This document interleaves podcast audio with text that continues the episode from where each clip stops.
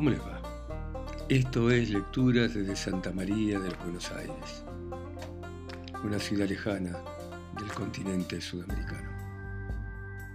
Seguimos leyendo Barder, parte 4. Novela.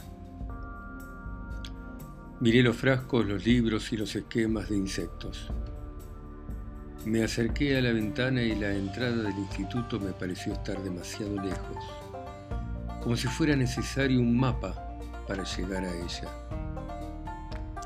Benítez volvió para anunciar que la habitación estaba lista. Miré la hora. Busque a Sulmon y dígale que estoy acá. Voy a ordenar mis cosas. Salió con desgano. Fui al dormitorio, abrí la valija y saqué la ropa para meterla en el ropero y me recosté. La cama era dura. Di vueltas y traté de dormir, pero fue imposible. Mirando el cielo raso pasó la hora del almuerzo y la tarde entró en un silencio largo. Desde la cama descubrí una antigua fotografía de un viejo accidente de aviación en Medellín. En el ángulo de la foto apareció una mujer idéntica a Silvia. Sin embargo, alguien había escrito sobre la foto el nombre Lola y la misma letra había firmado como Sheffield. Una araña se descolgaba desde el marco. Sentí el cuerpo cansado, como si hubiera sufrido un accidente en motocicleta, pero no pude dormir. Con lentitud comenzó a anochecer en los colores celestes y rojos cambiantes de la ventana. Jefe, el enfermero entró con un plato. La cena, dijo y encendió una luz amarilla de baja potencia. Vamos al despacho que va a estar más cómodo. Me costó incorporarme. Me dolía todo, pero lo conseguí. Benítez había despejado el escritorio. ¿Y Surmon? ¿Y los internos? Es tarde, ya comieron. Me dejé caer sobre el sillón del escritorio y aparté el plato. Mañana empezamos a las 7, dije. No se quede dormido. Ahora vaya, vaya. Quiero estar solo. Me miró sin hablar, dio media vuelta y salió. Esperé unos minutos y luego me levanté y fui hasta la puerta de atrás a mirar la noche joven del instituto. Frente a cada edificio los coros de luz vacilaban, rodeados por el vuelo de gran cantidad de insectos. El resto era una oscuridad llena de ruidos, donde el viento movía las ramas altas y el cielo estaba plagado de nubes de formas cambiantes. Había sido un día largo y estaba agotado. Regresé al despacho donde creí quedarme dormido frente al plato de comida que no toqué. En algún momento me enderecé y, aburrido, abrí los cajones del escritorio. Me sorprendió encontrar esquemas de artrópodos y de mujeres y hombres deformes, con cabezas de insectos sobre troncos humanos y otras formas extrañas que apenas comprendí. Había lápices, gomas de borrar, tinta de diferentes colores y un poema de Resnick. Extraña era a mi cara un insecto con sus patas contra las ventanas, atrás de ella se muere el mar del poema Insectos escrito hacia 1997, obras póstumas de D. Resnick. Editorial Viejo Mundo, 1999, Barcelona, España. El último cajón estaba cerrado con llave. Decidí forzar la cerradura con un destornillador y encontré una carpeta de cuero. La abrí y lo que leí fue extraño, incomprensible y las sensaciones que me produjeron la lectura me llevaron a buscar mi revólver. El tiempo pasó con desgano de horas muertas. Recorrí con tropiezos las horas de la noche. El contenido de la carpeta era abismal. Había papeles de diferente tamaño y letra con escritos de, distintas épocas. Algunos escritos eran muy confusos me detuve cuando me sobresaltó el ruido de las ramas que el viento hacía golpear con violencia contra la ventana. Solo alcancé a distinguir la oscuridad, donde debían estar Barder, Silvia y Surmont. La noche siguió lenta, a la deriva, con una cefalea pertinaz. Un par de veces intenté dejar los manuscritos, pero su contenido hipnótico me repugnaba y me atraía. Me quedé dormido y me soñé en el comedor del gran hotel, cenando con Benítez mientras Barder y Surmont apoyaban la espalda contra los cristales. Una penumbra azul, claro, pintó con lentitud la ventana y oí canto de pájaros. A las siete Benítez golpeó la puerta y entró con una bandeja. Mati bizcochos, anunció, y la dejó sobre el escritorio. Tomó el mate, lo llenó y me lo pasó. Mientras hacía sonar la bombilla le pasé un papel que había escrito durante el insomnio. Lo miró con curiosidad, con la misma curiosidad con la que hubiera estudiado un insecto de diez patas. Vamos a tomar medidas de seguridad, dije. Nunca faltó nada, jefe. Las puertas están sin llave. Hablo de los malos. No tengo ganas de andar por ahí que alguno me pegue un garrotazo. Vamos a usar sedantes para tenerlos mansos y si no alcanza le meteremos un chaleco de fuerza. No va a ser fácil agarrarlos, contestó divertido. A mí tampoco. Nunca me tocaron un pelo, patrón. Usted les da de comer, los cuida. Yo soy el extranjero. Llegó otro mate y me lo ofreció. Les voy a pedir que no le hagan nada, dijo. No me interesan los horarios rígidos pero me gustaría que se despertaran y acostaran a horas lógicas, las 7, 8 de la mañana, lo mismo por la tarde. Miró el papel con aire de científico perturbado y asintió. Le devolví el mate. Echó un poco más de hierro, un chorro, un chorro de agua y chupó. Y que se bañen. Sé que no va a ser fácil, digo. Si alguno no puede bañarse solo, le da una mano. Y puede que alguna de las chicas que usen las túnicas que vi y usted póngase ropa limpia, esas velas. Son creyentes, doctor. Voy a traer un cura una vez por semana. Que les dé un poco de religión a todos estos.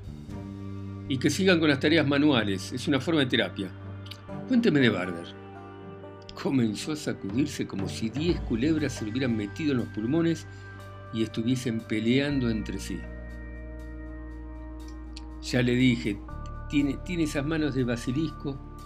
Cuentan que no se le puede mirar a los ojos, que uno se vuelve de piedra y de sal. Un temblor de mi mano me hizo golpear repetidas veces la lapicera sobre el escritorio. La dejé caer y miré a Benítez para ver si se había tranquilizado. Vea la hoja que le di haga ordenar los pabellones, que estén limpios, como el comedor o como la enfermería, que sean un lugar donde se puede estar, sin mugre, rata o insectos. Anoté el tema de la nutrición. Eh, el tanque australiano se llena cuando empieza a apretar el calor, dijo mientras recorría el papel con la mirada. Me refiero a la comida, che. De la pileta, de ese tanque nos vamos a ocupar cuando llegue el verano. Me pasó el mate y le di una chupada larga. La comida la dejo en sus manos. Veo que se ríe, la carne es barata. La heladera está siempre llena. Les vamos a dar mate, cocido y galletas. Y cuando haga falta, usted va a ir al pueblo a comprar víveres. Le devolví el mate. El comisario me contó que tenemos auto. En el galpón, pero no anda. Contestó y echó más agua. El griterío de los pájaros decayó mientras la mañana crecía con los ruidos de la actividad del instituto. Quiero deportes, bostecé. ¿Juegan al fútbol, a las bochas? Eh, tenemos una número 5, jefe. Vamos a organizar partido de fútbol entonces, y quiero que las internas hagan gimnasia, excepto que llueva, interrumpí. Abrió los brazos demostrando que estaba de acuerdo. ¿Sigue caliente el agua? Asintió, cebó mate, me lo pasó, chupé y le di un mordisco un bizcocho. Un grupo de internos pasó por delante de la ventana haciendo un apretado cien pies humano. Revisé el fichero. Señalé el mueble detrás de él. Es un desastre y voy a tardar en ordenarlo, pero los quiero examinar a todos. Son muchos. ¿Cuántos? ¿Qué sé yo? encogió de sus hombros. A través de la ventana que me separaba del parque veía como dos internos forcejeaban con el mástil con claras intenciones de arrancarlo. Esa mujer no existe, patrón, es una perra. Ve cosas, oye, oye voces, siente que la tocan, olvídela. ¿Y Surmont? Dejó todo como usted lo encontró y desapareció. ¿Qué quiere que haga? No sé dónde se metió. Benítez miró inexpresivo el piso, le pidió otro mate. Vamos a trabajar así, señalé el papel. Los problemas los resolveremos a medida que aparezcan. Si se le ocurre algo, me lo dice. Miré el mástil que todavía los internos no habían logrado arrancar. Benítez apoyó sobre el escritorio y lo hizo crujir. Los internos ayudan, jefe, con la comida, con lo que hay que lavar. Va a ver, no, no, hace falta que venga nadie, negó con la cabeza. Así estamos bien. Me puse de pie, fui hasta el bolso y busqué algo. Cuando Benítez lo vio, sonrió como un escolar. Salí y me siguió. Cruzamos el vestíbulo y abrí la puerta. El sol pegaba brillante sobre algunas baldosas. Benítez se adelantó y obligó a los internos a soltar el mástil. Subí a la plataforma y desaté los nudos de la soga. Va a ser un buen día, sostenga. Un par de internos que venían se detuvieron y se pusieron firmes. Até la bandera y la hice. Benítez hizo la venia. Va a ser un buen día, repetí para convencerme mientras miraba la bandera ondeando contra el cielo. Segunda parte. Sostuve en mis manos papeles de la carpeta de Surmon con relatos de sus primeros días en el instituto. Describían el abandono en el que encontró los pabellones, la suciedad de los internos hambrientos y desnudos, la falta de remedios y de personal, Leí sus planes de trabajo y vi que había tenido la buena voluntad de organizar las cosas. Encontré frases esperanzadas de salvación de almas, de curación de cuerpos y de desprendimiento por futuras glorias personales. Sin embargo, al avanzar mi lectura descubrí incoherencia, delirio y soberbia. Aparecían frases escritas con la visión de un lunático, de alguien al que se le habían astillado los cristales de la cordura y lo habían invadido ideas insanas y malignas. Surgió el retrato de un hombre arrastrado por una pasión bizarra, con misteriosos nexos entre hombres, mujeres e insectos.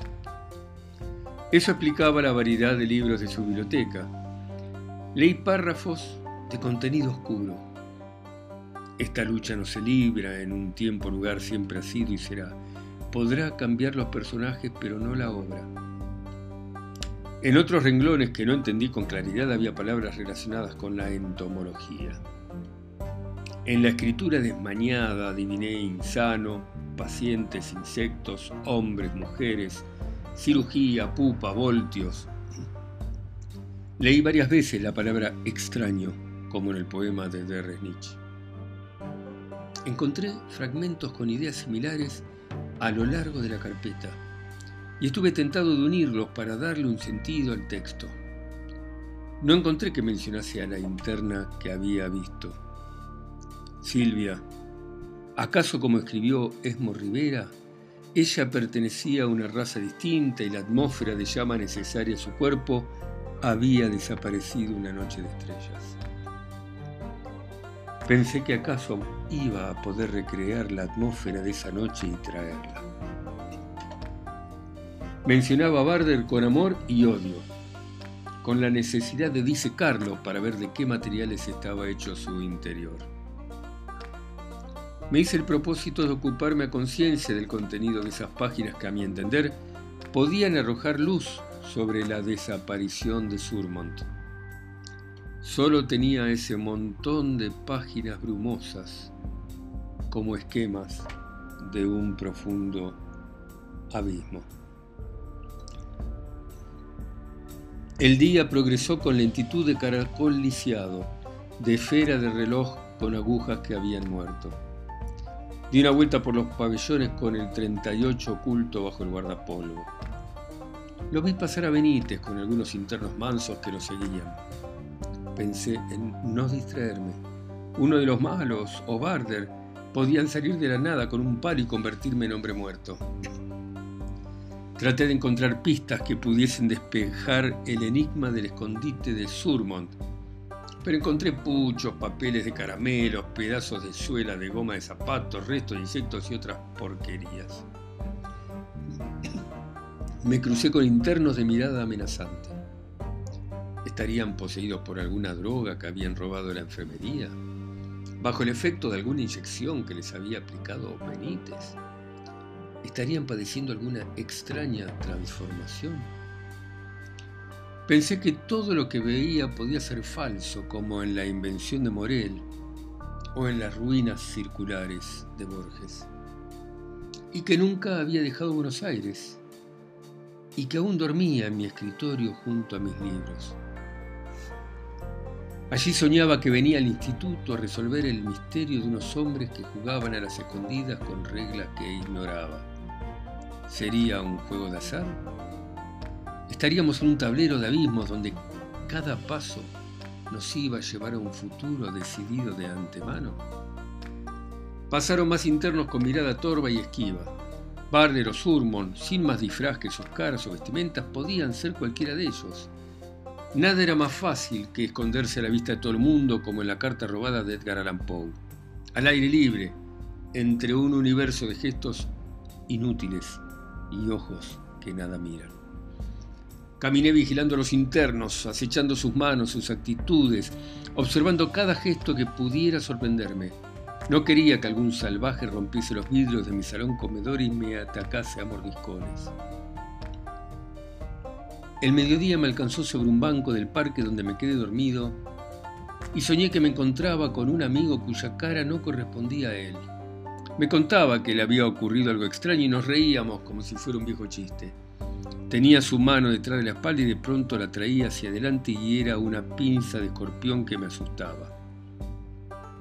Al despertarme vi las paredes de los edificios teñidas por la luz final de la caída del sol. Me incorporé babeando y con excremento de pájaros en el guardapolvo y crucé el parque hacia mi escritorio. Decidí regalarme una ducha larga y caliente y mientras me secaba me tiré en el espejo, me miré en el espejo. ¿Acaso me comenzaba a transformar en alguien con mi cara y mis gestos, pero que no era yo? Miré mis manos húmedas y recordé un ambrotipo de la mano de mi tío abuelo sobre la cual, con la caligrafía de mi padre, están las iniciales de mi nombre. No quería que mis manos se transformasen en pinzas de escorpión o garras de mujer. Regresé al escritorio y seguí con la lectura de la carpeta. Benítez entró, dejó un plato con comida que no miré y le pregunté por Surmo. Contestó que no lo había visto, pero había estado pensando qué hacer con los pacientes peligrosos sin arribar a ninguna conclusión humanitaria. Le di unos comprimidos de tranquilizantes y le enseñé cómo se los tenía que administrar. Se fue, pero una sensación de amenaza plural quedó flotando en el aire como una baba del diablo. Me pregunté, ¿en qué lugar iba a poder estar a salvo? Pero ese lugar no era dentro del instituto. Adentro del instituto, en cualquier parte, en cualquier momento, se podía detener sin aviso mi corazón. Bueno, nos vemos la próxima, ¿eh? Gracias, chao.